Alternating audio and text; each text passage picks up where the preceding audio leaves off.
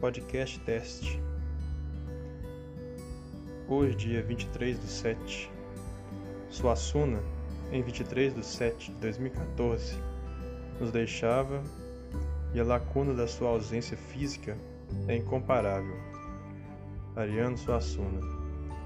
Sua obra está aí, livre, linda. Olhos de ver enxergam belezas atemporais em cada página. Há também, somos privilegiados, materiais diversos em vídeos, aulas espetáculo gravadas, entrevistas com ele. Eu ressaltaria a beleza de uma em especial que me toca sempre quando vejo e revejo. A participação de Ariano Suassuna no programa Sangue Latino, com Eric Nepomuceno, no canal Brasil.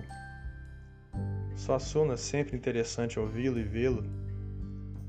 Lá fala sobre ser escritor, sobre destino, sobre sua visão religiosa do mundo. Chega a declamar Sófocles, num trecho em que se diz: Existem muitas coisas maravilhosas, a mais extraordinária, porém, é o homem. Suassuna era um exemplar sublime da nossa espécie, da nossa era. Tivemos esse privilégio. Merecia mesmo o título de extraordinário.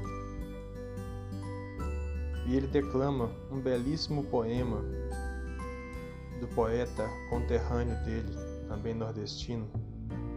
Mas antes disso, naquele programa, disse Suassuna: Eu não conseguiria conviver com essa visão amarga, dura, atormentada e sangrenta do mundo.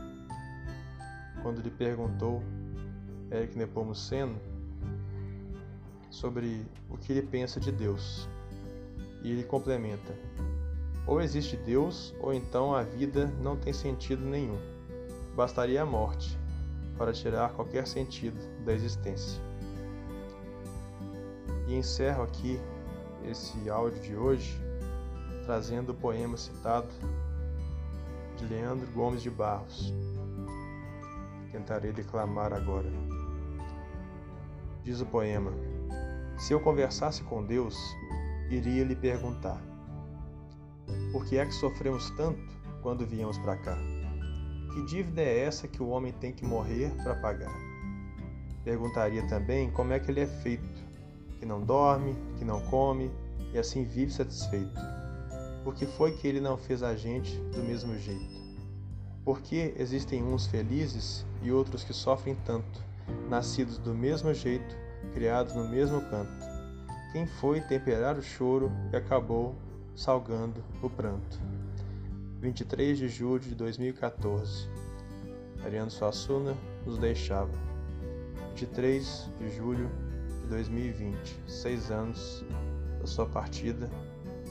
Seguimos com saudades.